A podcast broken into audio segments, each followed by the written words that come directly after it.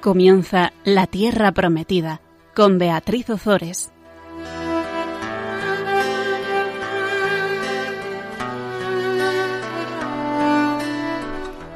Buenas tardes, queridos amigos de Radio María. Aquí estamos un miércoles más compartiendo con todos vosotros la palabra de Dios. Bea, buenas tardes. Buenas tardes, Beatriz. Aquí tenemos con nosotros a Beatriz Fernández de Mesa, que, que está últimamente ayudándonos con el programa y dentro de poco va a ser ella la que lo dirija. ¿O no? Claro que sí, por supuesto. Por supuesto que sí. Venga, Bea, lee esa oración tan bonita que has encontrado antes. Virgen Santa, en medio de vuestros días de gloria, no olvidéis las tristezas de la tierra. Dirigid vuestra mirada bondadosa hacia todos aquellos que sufren, que luchan con las dificultades y no dejan de acercar un solo día sus labios al cáliz de la amargura. Bueno, pues con esta oración tan bonita comenzamos el programa La Tierra Prometida.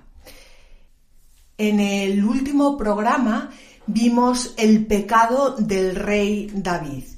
Recordáis que era un pecado que, mm, bueno, un gravísimo pecado que tenía tres acciones. El adulterio, la estratagema para encubrir la ignominia y escapar de la pena que llevaría consigo ese pecado y la decisión de buscar la muerte de Urias.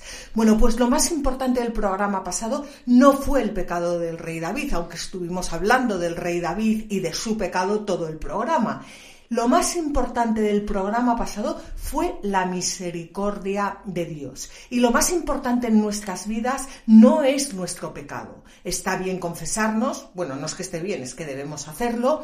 Está bien eh, que, nos lo pongamos delante.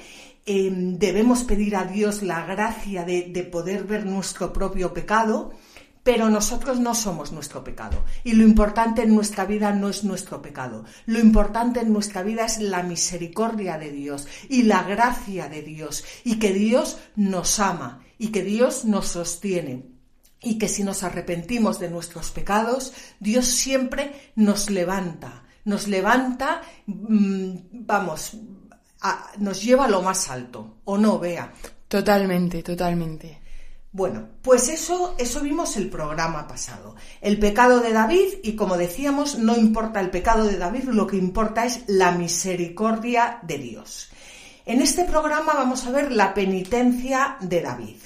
Y tenemos dos actos fundamentales. El primero es la intervención del profeta Natán y el segundo el nacimiento de Salomón.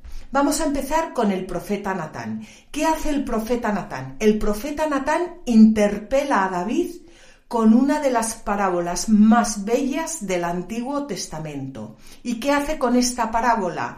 Provoca en el monarca la condena de su propia conducta. Vamos a leerlo. Estamos en el capítulo 12 del segundo libro de Samuel y vamos a leer los versículos 1 al 4. El Señor envió a Natán ante David, y cuando llegó a su presencia le dijo Había dos hombres en una ciudad, uno rico y otro pobre. El rico tenía ovejas y bueyes en abundancia. El pobre no tenía más que una corderilla que había comprado y criado. Crecía junto a él y con sus hijos, comiendo de su mismo pan, bebiendo de su mismo vaso y durmiendo en su regazo era para él como una hija. Vino una vez un huésped a casa del rico y le dio pena tomar una de sus ovejas o de sus vacas para honrar al recién llegado. Así que robó la corderilla al hombre pobre y se la preparó al viajero. Bueno, es una parábola preciosa. Ojalá hubiera más profetas Natán en, en, en este mundo. Fíjate, vea que habla de dos hombres de dos hombres en una ciudad, como San Agustín hablaba de dos ciudades. Un hombre era rico y un hombre era y el otro hombre era pobre. En las dos ciudades de San Agustín, una vivía cara a Dios y la otra vivía de espaldas a Dios. Bueno, pues cuenta cómo ese hombre rico pues tenía ovejas, tenía bueyes en abundancia, tenía muchísimo. Y en cambio el hombre pobre tenía una corderilla que había comprado, que la había criado, que crecía junto a él, con sus hijos, comiendo de su pan, bebiendo en su mismo vaso, durmiendo en su regazo. Bueno, durmiendo en su regazo eh, por supuesto, está hablando de David, que es el hombre rico, y de Urías, que es el hombre pobre. Esta corderilla que dormía en su regazo está, hace alusión a que mm, Betsabé compartía su, su lecho, ¿eh? eran marido y mujer. Em, y viene un huésped, viene un huésped a, la casa del hombre rico. ¿Y qué hace el hombre rico? Pues hombre, tiene, tiene de todo, le sobra todo, pero no le da la gana de, dar de lo suyo. Y entonces le coge esa, esa corderilla al hombre eh, pobre para preparársela al recién llegado. Y fíjate, a mí me encantan los padres de la Iglesia. Vamos a leer ahora un comentario de San Agustín que habla del carácter fugaz del, pecado de, de David y cómo a San Agustín la palabra huésped le sirve para, para, para, dar, para hacernos ver que el pecado de David fue un pecado fugaz. Eso no quiere decir que esté bien, ¿eh? Pero, pero fíjate cómo aborda este tema. Vamos a leerlo, vea. Pero en este varón no fue cosa habitual, sino pasajera la inmoderada pasión. Por eso aquel apetito ilícito fue denominado huésped por el profeta que le reprende pues no dijo que el rico presentó en el banquete la oveja del vecino pobre a su rey, sino a su huésped. Al contrario, en su hijo Salomón esta pasión no estuvo de paso como huésped, sino que, como reina, dominó su corazón. Lo cual no lo cayó la escritura, pues le culpa de haber sido amador de mujeres. Y aun cuando al principio tuvo ardientes deseos de la sabiduría, la que consiguió por el amor espiritual, sin embargo, la perdió por el amor carnal. Yo siempre me, había preguntado qué le, habría pasado a, Salomón para, pues para, para pedirle a Dios que le diera la sabiduría. Dios le concedió ese deseo, le dio, vamos, una sabiduría mm, como no, no se había visto en, en, en, otras personas. Y, y, ¿Y qué le llevó a perderla? Y fue esto, es lo que dice San Agustín, fueron sus mujeres que no pasaron por su vida como huéspedes, sino que se asentaron como reinas. Y estas mujeres que Salomón tuvo, eh, pues no, me acuerdo cuántas esposas eran ahora, pero eran, eh, no sé si eran 300 esposas y 700 concubinas o al revés, o sea, algo agotador, pues, pues se asentaron en su corazón al contrario que, su padre, que el rey David, que vemos cómo, cómo va a llorar este, este pecado hasta llenar el, lecho de, lágrimas. ¿Y, qué pasó con estas mujeres? Que llevaron al rey Salomón a la perdición, a adorar a sus ídolos. ¿Eh? Y es un poco, me recuerda a lo que decías de San Agustín, de las dos ciudades, e incluso del combate espiritual que tenemos todos los días, ¿no? O sea, entre seguir a Dios e incluso que Dios muchas veces nos llena de gracias que por supuesto no nos merecemos y eh, la lucha con la concupiscencia muchas veces con la carne que al final es nada más y nada menos que nuestro hombre viejo no eh, es esa lucha entre entre el hombre nuevo y el hombre viejo Sí, y que además es más viejo que la tos, porque fíjate que esto ya lo, lo tenemos, fíjate. Bueno, en fin. Pues pues Natán eh, se presenta ante el rey David y habla como hablan los profetas, alto y claro, aunque sea a través de una parábola, en nombre de Dios, sin dar vueltas. ¿Eh? ¿Y qué está haciendo? Está, está poniendo el pecado de David, a David le está poniendo su pecado delante. Y aquí hay algo muy interesante, vea, y es que no debemos pasar por alto que en esta parábola únicamente se hace referencia al adulterio. O sea, en este momento lo que está haciendo el profeta Natán es hacer referencia únicamente al adulterio. Y haciendo referencia al adulterio del rey David, fíjate lo que va a responder el rey David. Se encendió la ira de David contra aquel hombre y dijo a Natán, Vive el Señor, que el que haya hecho tal cosa es reo de muerte, y por haber actuado de esa manera, sin tener compasión, habrá de pagar cuatro veces por la corderilla.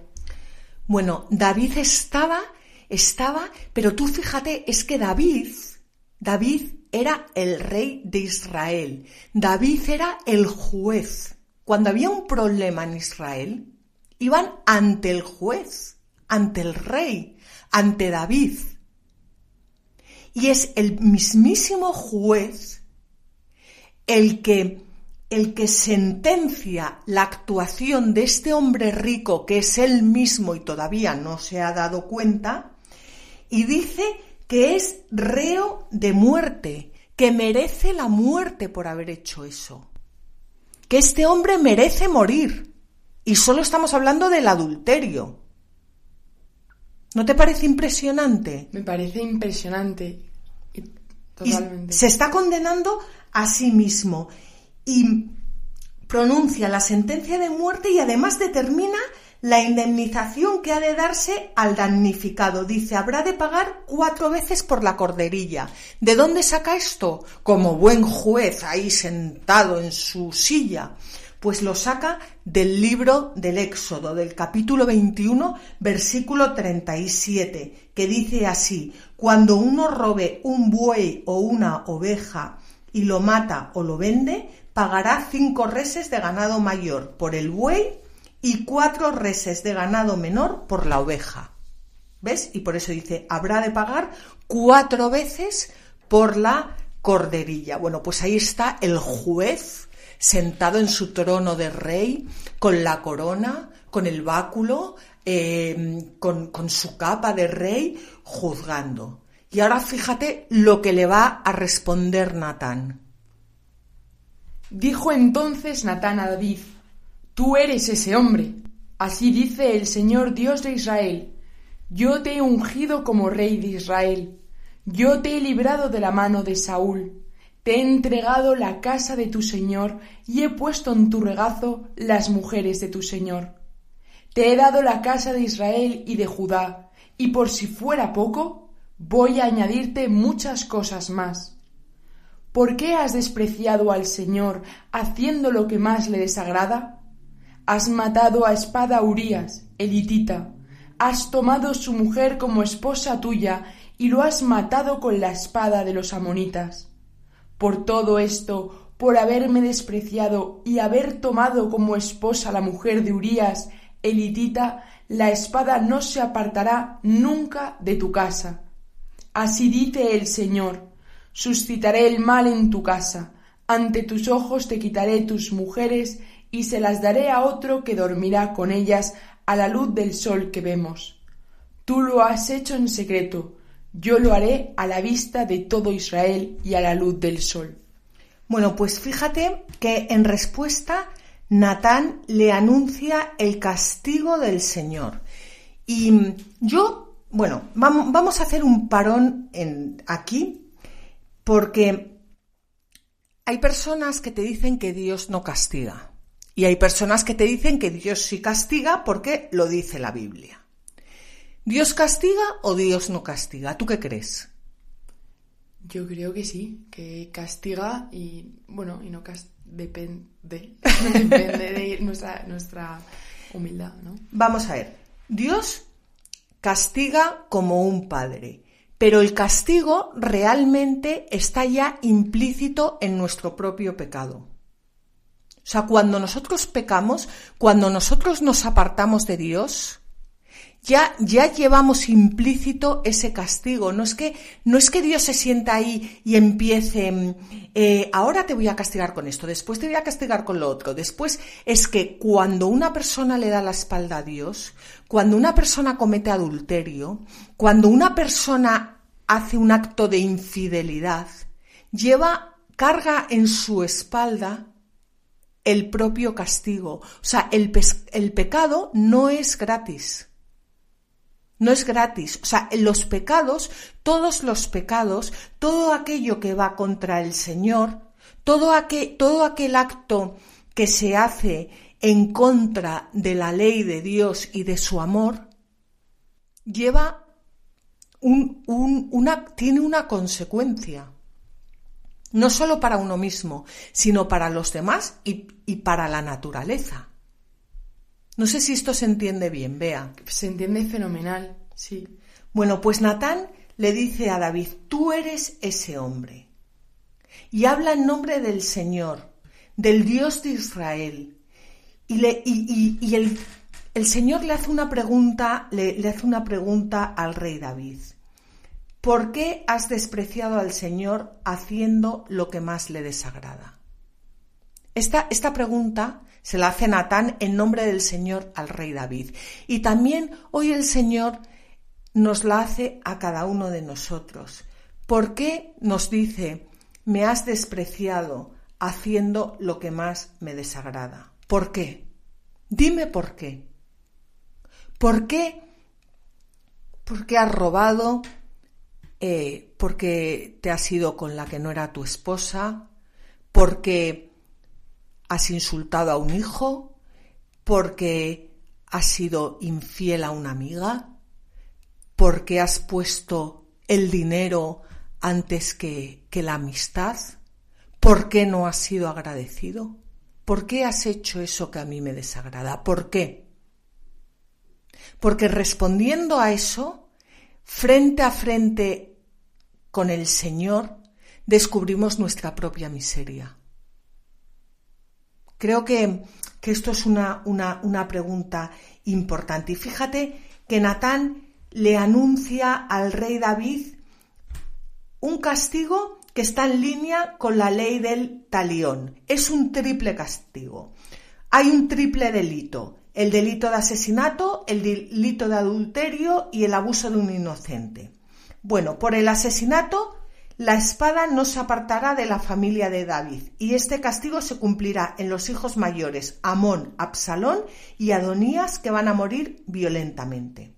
Por el adulterio, sus mujeres serán violentadas en público, y esto se cumplirá cuando su propio hijo Absalón haga suyo el harén de su padre, y por la muerte de un inocente, su hijo recién nacido no llegará a sobrevivir. El pecado no es gratis, no es gratuito, tiene unas consecuencias. Y tiene unas consecuencias, eh, ahora que lo estabas leyendo, no solo en nosotros, sino que es que el pecado pasa de generación en generación y el daño eh, es que va directo a tus hijos, a tus nietos. Por supuesto, por supuesto, hasta que se rompe con esa cadena. ¿Cómo? Con el perdón, decía Benedicto XVI. Si te parece, vea, vamos a hacer un pequeño descanso para meditar estas palabras y después continuamos.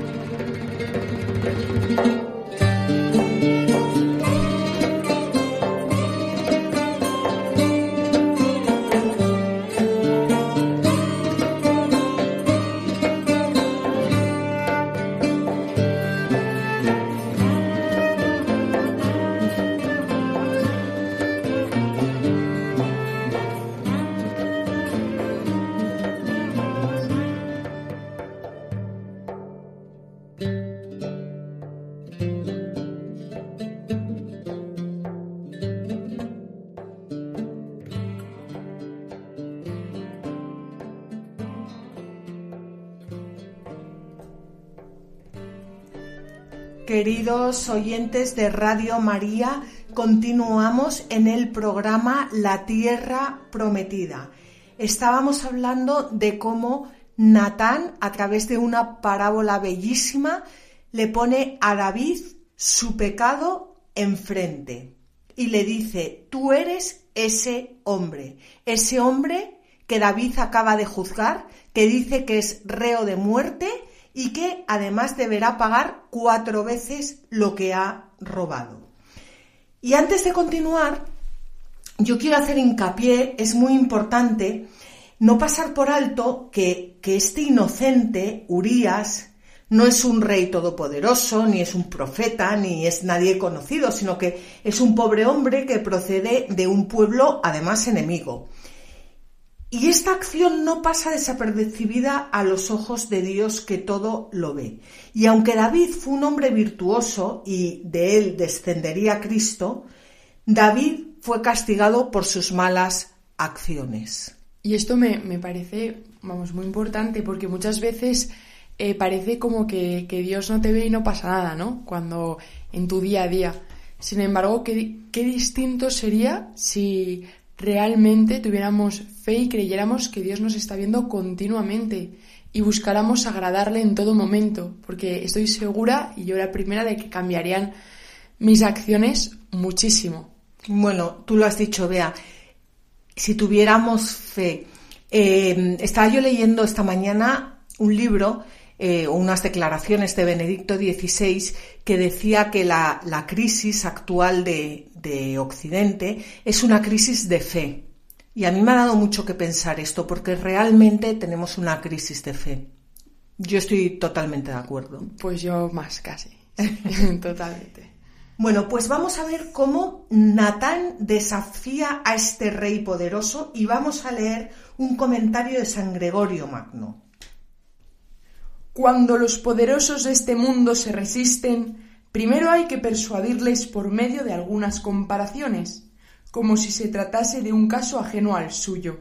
Y así, cuando hayan dado a conocer su recto juicio contra este otro, entonces hay que hacerles reconocer de modo convincente su propio pecado. Y esto a fin de que su alma, hinchada por el poder temporal, no se levante contra quien le corrige, ya que por su propio juicio ha pisado la cabeza de la soberbia y no puede hacer nada en su defensa, pues a esto le compromete la sentencia que ha salido de su boca.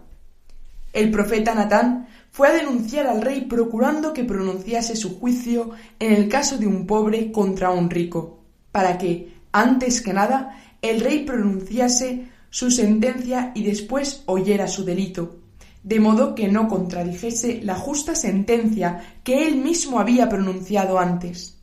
El santo varón, considerando al rey como pecador, como un asombroso orden, quiso primero atarle con su confesión como a un reo audaz y después herirle con su acusación. Pues si hubiese querido denunciarle su culpa claramente desde el principio de su discurso, quizás habría ido más lento, pero empezando por una comparación expuso inmediatamente la acusación que mantenía en secreto, Al igual que un médico, cuando va a operar la herida de un enfermo y duda de la paciencia de éste, esconde el cuchillo bajo el vestido y de repente lo saca y le opera la herida, de modo que el enfermo sienta que el cuchillo le corta antes de verlo, no sea que si lo ve antes no se deje operar.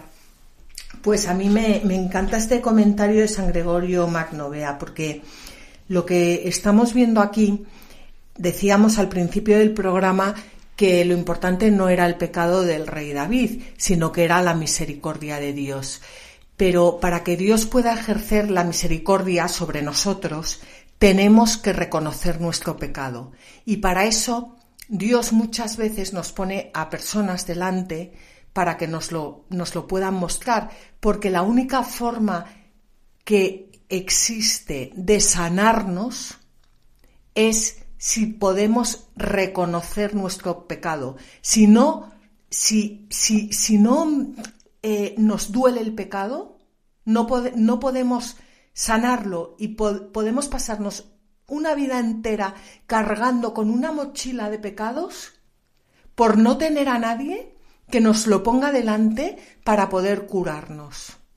Y por eso es muy importante pedirle a Dios la gracia todos los días de que nos muestre los pecados. De hecho, Santa Teresa de Jesús hace mucho hincapié en el tema de la humildad para luego poder ir eh, llegando a una intimidad mayor con Dios. Porque es cierto que si no conocemos nuestros pecados, que al fin y al cabo nuestros pecados son la verdad de nuestra condición, y nada más y nada menos, pues no podemos reconocer a Dios como Rey de nuestro corazón. Claro, de ahí la, la importancia de, de, la humildad, porque si no al final lo que hacemos es ver siempre el pecado del de al lado, pero nunca el nuestro. Bueno, pues vamos a ver lo que David le dice a Natán. David dijo a Natán, He pecado contra el Señor. Natán le respondió, El Señor ya ha perdonado tu pecado, no morirás, pero por haber ofendido al Señor con esta acción, el hijo que te ha nacido morirá. Y Natán se volvió a su casa. El Señor hirió al niño que la mujer de Urías le había dado a David y cayó gravemente enfermo. Pues fíjate, David, al final qué humildad. Estamos hablando del rey, el rey, el rey, o sea, el rey, el juez, el, el número uno. Y cuando Natán le pone delante su pecado, dice, he pecado contra el Señor no empieza a excusarse, no empieza a decir, bueno, pues no fue para tanto, porque yo tal y porque yo cual y porque yo no veo, porque yo no veo, porque yo siempre hago todo lo bueno, porque no, dijo, he pecado contra el Señor. Y Natán le responde, el Señor ya ha perdonado tu pecado, no morirás, pero por haber ofendido al Señor con esta acción, el hijo que te ha nacido morirá. Y esto es algo también para meditar, porque fíjate, no morirás, no morirás, todos vamos a morir, ¿no? No morirás a la vida eterna, pero tu pecado tiene una consecuencia. Yo te perdono, pero una cosa es el perdón y otra cosa son las consecuencias del pecado. Si, por ejemplo, vamos a ver si lo entendemos de otra forma, una madre mm, tiene un hijo y el hijo llega y resulta que se ha drogado. La madre entra en cólera, el hijo le pide perdón y la madre le dice yo te perdono. El hijo está perdonado, pero las consecuencias de haberse drogado existen. No sé si, si, se entiende. Se entiende fenomenal y creo que hace alusión a muchas veces cuando se dice es que Dios es injusto porque permite el sufrimiento. Y sin embargo, lo que Dios permite es la libertad, ¿no? Y que muchas veces ese sufrimiento viene desencadenado por, por nuestro propio pecado. Sí, y además bendito sufrimiento, porque aunque muchas veces no lo entendamos, si no fuera por el sufrimiento, yo creo que estaríamos todos en el infierno. El sufrimiento mm, es algo que, que antes o después pasa a todo el mundo y es algo que nos, nos enseña a, a ser humildes, nos purifica, nos mm, ablanda el corazón y, algo pues, pues muy necesario para, para, para que Dios pueda hacer en, en nosotros. Fíjate, vea, vamos a leer ahora un comentario de, de, San Juan Crisóstomo que habla del bien de una pronta confesión, porque es verdad que mientras nosotros nos tenemos que avergonzar de, de pecar, bueno, sería lo suyo, no nos tenemos que avergonzar nunca de arrepentirnos, porque este es el medio de obtener la liberación y la curación. Viene Natán, pues ante David y urde un drama de tipo judicial. ¿Qué dijo? Oh rey, debo presentarte un caso de litigio. Se trata de un rico y un pobre. El rico poseía bueyes y rebaños en abundancia, mientras que el pobre tenía sólo una cordera que bebía de su misma copa comía a su mesa y dormía a su costado. Aquí significa la legítima relación que existe entre el hombre y la mujer. Al llegar un cierto forastero, el rico, avaro de sus propiedades, tomó la cordera del pobre y la degolló. ¿Te das cuenta de cómo tiene escondido el hierro como en una esponja al crear la trama del relato? ¿Qué hace el rey? al pensar que estaba por proferir una sentencia contra un adversario, dio su veredicto con prontitud, porque así hacen los hombres. Suelen estar gustosamente prontos para formular y promulgar sentencias contra los demás. ¿Qué dijo David? Vive el Señor, que quien ha hecho esto es digno de muerte y pagará cuatro veces la cordera. ¿Qué es lo que hizo Natán? no alivió la herida, dejando pasar un poco tiempo, sino que inmediatamente la puso al descubierto e hizo una aguda incisión, sin por ello sustraerlo a la sensación de dolor. Eres tú, rey. ¿Qué respondió el rey? He pecado contra el Señor. No dijo ¿Quién eres tú para acusarme? ¿Quién te ha enviado a hablarme con tanta desfachatez? ¿Cómo te comportas con tanto atrevimiento? no dijo nada de esto, sino que reconoció el pecado. ¿Y qué es lo que dijo? He pecado contra el Señor. ¿Qué le respondió Natán? El Señor ha perdonado tu pecado, como te has condenado tú mismo, te, te condeno la pena.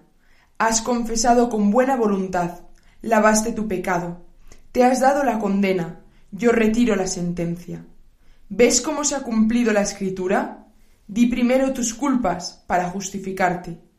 ¿Cómo va a ser difícil el declarar primero el pecado? Bueno, pues aquí tenemos el, este comentario de San Juan Crisóstomo.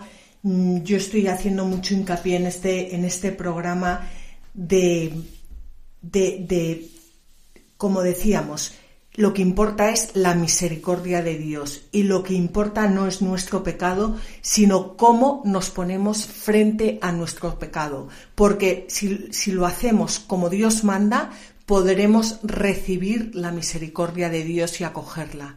En cambio, si lo hacemos con soberbia, pues no dejaremos que la misericordia de Dios borre nuestro pecado. Vamos a hacer ahora una pequeña pausa y vamos a, meditar sobre esto, si, os parece, cómo me, qué, qué, actitud tengo yo frente a mi propio pecado. Ya no digo al de los demás, que esa es muy fácil, ¿no? Porque para juzgar y para tal, eso es muy fácil. Pero ¿qué actitud tengo yo ante mi propio pecado? ¿Qué pasaría si pasaran todos los pecados de mi vida por delante de mí y yo los tuviera que juzgar sin saber que eran mis pecados? qué poca misericordia tendríamos.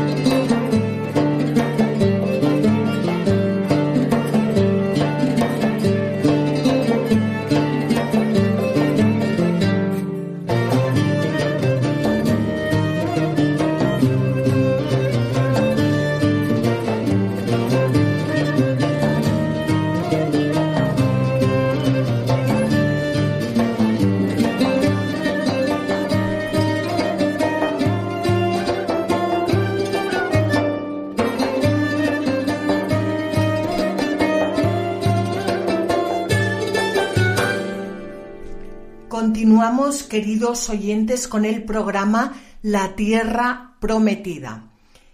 Estábamos hablando de, la, necesidad del bien de una pronta confesión. Estábamos hablando de cómo Natán pone a David su pecado delante y cómo, cómo David, una vez que lo ve, dice, he pecado contra el Señor. Bueno, pues ante esta humilde confesión enmudece todo reproche, dice San Ambrosio. Todos nosotros a cada momento estamos cayendo en pecado, y con todo ninguno, aunque plebeyo, se resigna a confesarlo.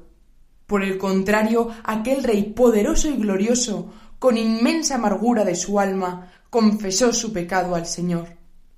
¿Qué hombre, por poco rico y noble que sea, se hallará hoy día que lleve en paciencia el menor reproche por un crimen cometido? Pues aquel rey, señor de un gran imperio, al ser reprendido por su delito, no se indignó, no montó en ira, sino que hizo una humilde y dolorosa confesión, y su confesión se perpetuará a través de los siglos. Fíjate, a través de los siglos, de los siglos. Así es. Y tenemos un monumento perenne del arrepentimiento del rey David.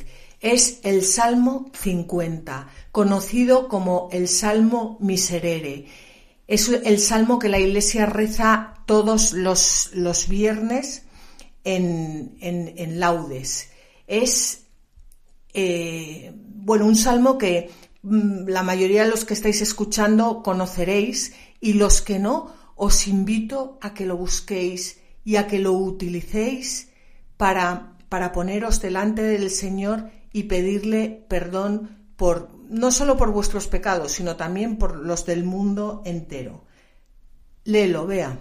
Misericordia, Dios mío, por tu bondad, por tu inmensa compasión, borra mi culpa, lava del todo mi delito, limpia mi pecado. Pues yo reconozco mi culpa, tengo siempre presente mi pecado. Contra ti, contra ti solo pequé, cometí la maldad que aborreces. En la sentencia tendrás razón, en el juicio resultarás inocente. Mira, en la culpa nací, pecador me concebió mi madre. Te gusta un corazón sincero, y en mi interior me inculcas sabiduría. Rocíame con el hisopo, quedaré limpio, lávame, quedaré más blanco que la nieve. Hazme oír el gozo y la alegría, que se alegren los huesos quebrantados. Aparta de mi pecado tu vista, borra en mí toda culpa. Oh Dios, crea en mí un corazón puro, renuévame por dentro con espíritu firme. No me arrojes lejos de tu rostro, no me quites tu santo espíritu. Devuélveme la alegría de tu salvación, afiánzame con espíritu generoso enseñaré a los malvados tus caminos, los pecadores volverán a ti. Líbrame de la sangre, oh Dios, Dios Salvador mío, y cantará mi lengua tu justicia. Señor, me abrirás los labios y mi boca proclamará tu alabanza. Los sacrificios no te satisfacen. Si te ofreciera un holocausto, no lo querrías. Mi sacrificio es un espíritu quebrantado, un corazón quebrantado y humillado, tú no lo desprecias. Señor, por tu bondad, favorece a Sión, reconstruye las murallas de Jerusalén. Entonces aceptarás los sacrificios rituales, ofrendas y holocaustos. Sobre tu altar se inmolarán novillos. Fíjate, Bea, estaba yo pensando mientras estabas leyendo este salmo em, tan maravilloso, de, estaba pensando que em, que, como, como decía el Señor, ama más quien, quien ha sido más perdonado. Y es verdad que a Dios todo le sirve para bien. Y dice San Agustín que incluso el pecado. ¿Qué hombre es más, mm, más tierno ante Dios? ¿El David antes del pecado o el David después del pecado? el David después del pecado. Fíjate, ¿cuántas veces mm, por lo menos yo, ¿no? Que juzgo y digo, es que, y cómo ha hecho este, esto, cómo ha hecho tal, cómo, cómo, y, y cuando una persona pasa de llevar sus pecados a la espalda, o yo mismo, vamos, o sea, me refiero a cualquiera, a ponérselos delante, ¿qué es más tierno para Dios? ¿El soberbio que va cargando con sus pecados? ¿O la persona que se los pone delante y se reconoce pecador y llora sus pecados? La segunda. Pues si no fuera por este pecado que cometió David, si no fuera porque David mm, no eh, cometió adulterio, eh, asesinato y quiso y, quiso tapar todo su pecado con todo lo que eso conlleva, no tendríamos este salmo. No sé, yo creo que esto es como, como para meditar, ¿no? Sí, es un poco lo que decía San Agustín, ¿no? Que decías antes, que Dios siempre saca de cualquier mal, pues siempre saca mm, un bien mayor, ¿no? Y es que Dios está por encima del pecado. El pecado no tiene la última palabra. Nunca, nunca. Pues también vemos aquí el concepto bíblico, em, que en el concepto bíblico la, penitencia no es, en, no es en primer lugar, em, sino la contrición del corazón. O sea, cuando... Y yo creo que esto es algo también que, que tenemos un poco cambiado en nuestra cabeza, quizás sea por, bueno, por la época que nos ha tocado vivir. Cuando una persona peca, lo primero no, no es la penitencia, no es la, la mortificación. Si no hay un dolor del corazón, sirve, bueno, no voy a decir que no sirva de nada, porque también sería muy injusto, ¿no? Pero, pero Dios quiere nuestra contrición, quiere el dolor de los pecados. Y luego ya vendrá la penitencia y ya vendrá todo lo que te dé la gana. Pero si no hay dolor de los pecados, ¿de qué sirve estarte ahí mortificando? De hecho, cuando nos vamos a confesar, una de las, bueno, de las cosas que Dios nos pide es el dolor de los pecados. Pues eso mismo lo explica el catecismo romano en las siguientes palabras que vamos a, vamos a leer.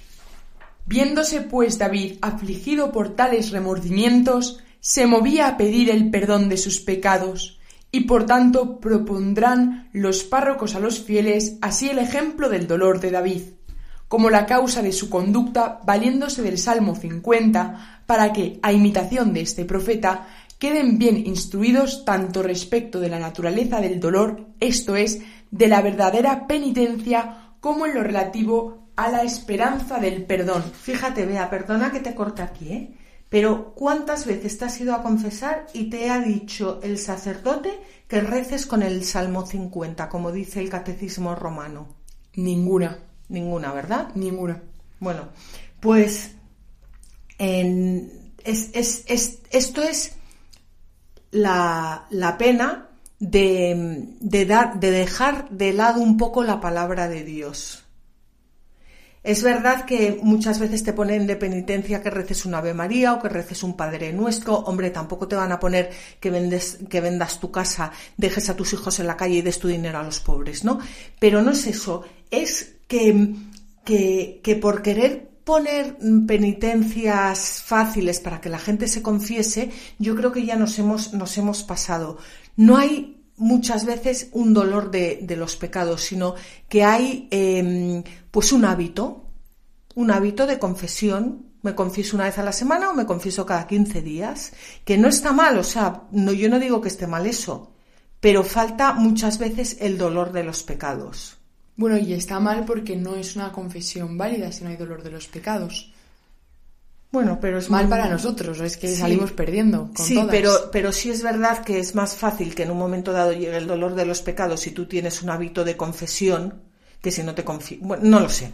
El caso es que, que, fíjate lo que dice el catecismo eh, romano y, y qué, pocos sacerdotes, pues yo todavía no conozco a ninguno, pero seguro que los hay, o sea, eso, eso no lo dudo. ¿Y después de este programa habrá más? Habrá más, esperemos, que, te, que te inviten a rezar con el Salmo 50 en una confesión. Bueno, continúa con el Catecismo Romano. ¿Cuántas utilidades acarrea este modo de enseñar? Que por los pecados mismos aprendemos a dolernos de ellos. Esto lo declaran aquellas palabras de Dios a Jeremías, quien exhortando a penitencia al pueblo de Israel le amonestaba que mirase bien los males que se siguen al pecado. Mira, dice, cuán malo y cuán amargo es haber tú desamparado a tu Dios y Señor y no hallarse temor de mí en ti, dice el Señor Dios de los ejércitos y de los que carecen de este necesario reconocimiento y sentimiento de dolor, se dicen los profetas Isaías, Ezequiel y Zacarías, que tienen corazón duro, de piedra de diamante, porque son como una piedra que con ningún golpe se ablandan ni dan señal de sentimiento alguno. Pues ahí está, que el, catecismo romano que bien lo explica, la importancia de ponernos delante nuestro pecado, cuando no, eso es la humildad. Cuando no lo hacemos, lo llevamos a la espalda. Eso es la soberbia. Y mientras nos mantenemos en la soberbia, nuestro corazón es duro como una piedra y ni podemos perdonarnos a nosotros mismos ni podemos perdonar a los demás. Y vamos a leer ahora, si te parece, Bea, un comentario sobre, sobre esto mismo de lo que estamos hablando de San Agustín porque yo reconozco mi maldad y mi delito está siempre delante de mí. No eché a mi espalda lo que cometí, no miro a otros, olvidándome de mí. No intento sacar la paja del ojo de mi hermano cuando tengo una viga en el mío. Mi pecado está delante de mí, no a mi espalda. Estaba a mi espalda cuando me fue enviado el profeta y me expuso la parábola de la oveja del pobre. Ignorando entonces por completo el rey en que había sido censurado, dijo que el rico era digno de muerte y que debía pagar cuatro veces la oveja. Severísima y justísimamente juzgó. Su pecado aún no estaba delante de él, a la espalda llevaba su acción, aún no conocía su iniquidad y por eso no perdonaba la ajena. A esto fue enviado el profeta, quitó de la espalda el pecado y lo colocó ante sus ojos para que viese David aquella sentencia tan rigurosa y tan justa que decretó contra sí. De su lengua formó el bisturí para sajar y sanar la herida de su corazón. Bueno, pues otra vez volvemos a ver cómo el arrepentimiento, el llorar el pecado, sirve siempre para volver a Dios y para sanarnos. Para eso sirve la, humildad. Es el camino directo a los brazos del Padre. Vamos a ver ahora cómo David ruega al Señor por ese, por ese niño. Vamos a ver qué es lo que hace y vamos a ver lo que ocurre. Estamos en el segundo libro de Samuel. Vamos a leer capítulo 12, versículos 16 al 19.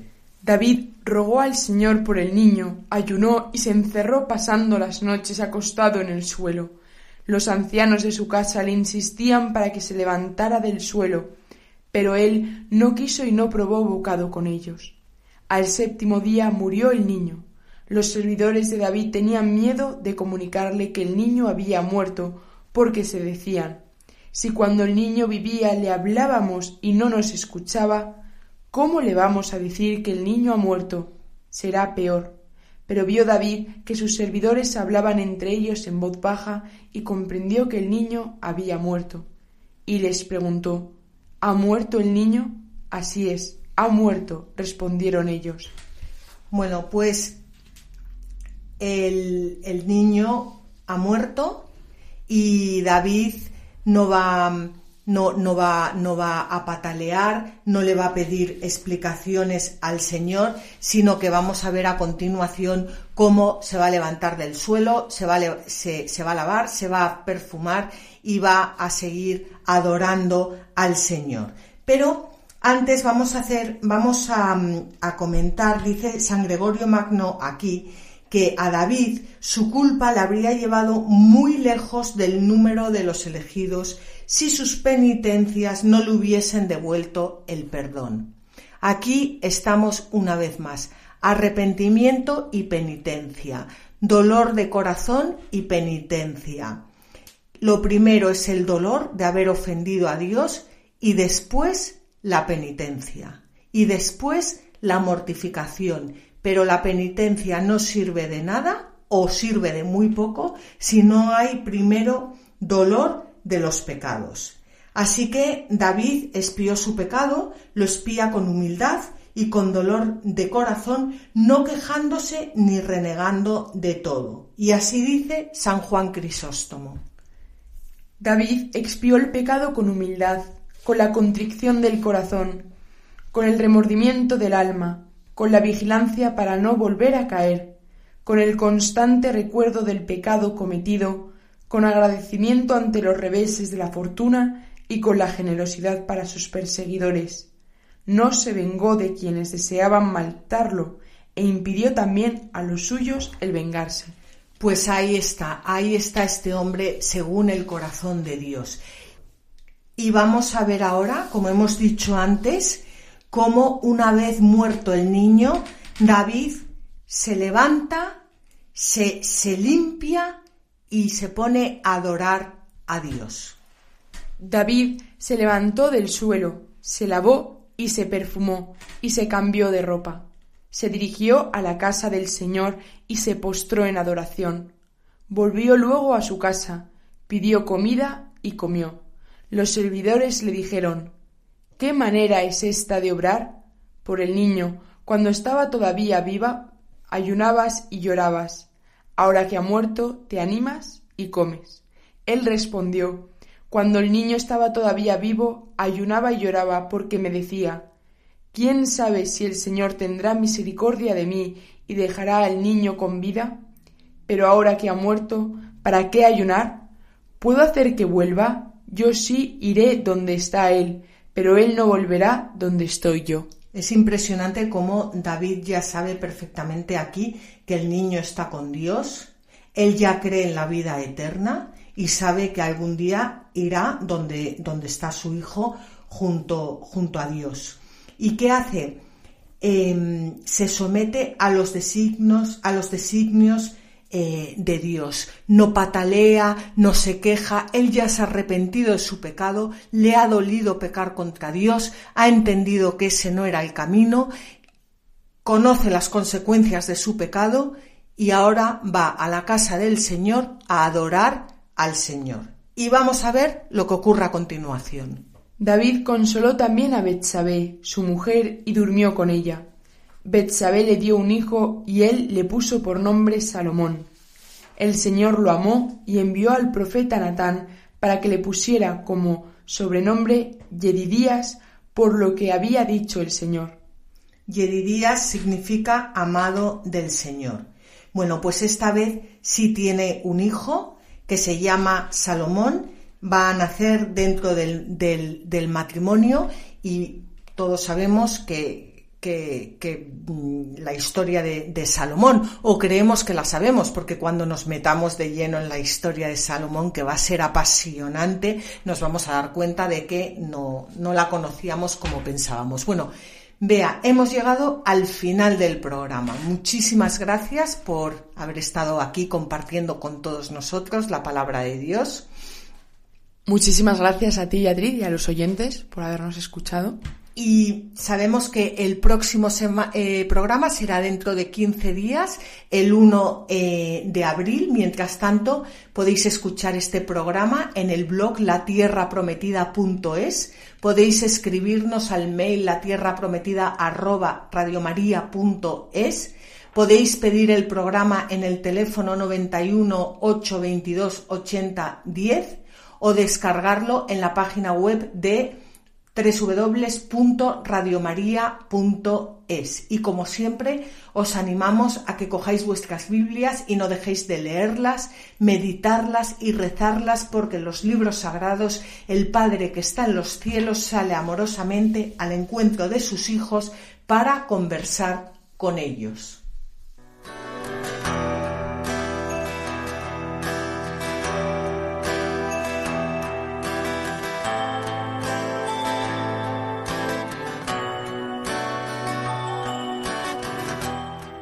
Así concluye La Tierra Prometida con Beatriz Ozores.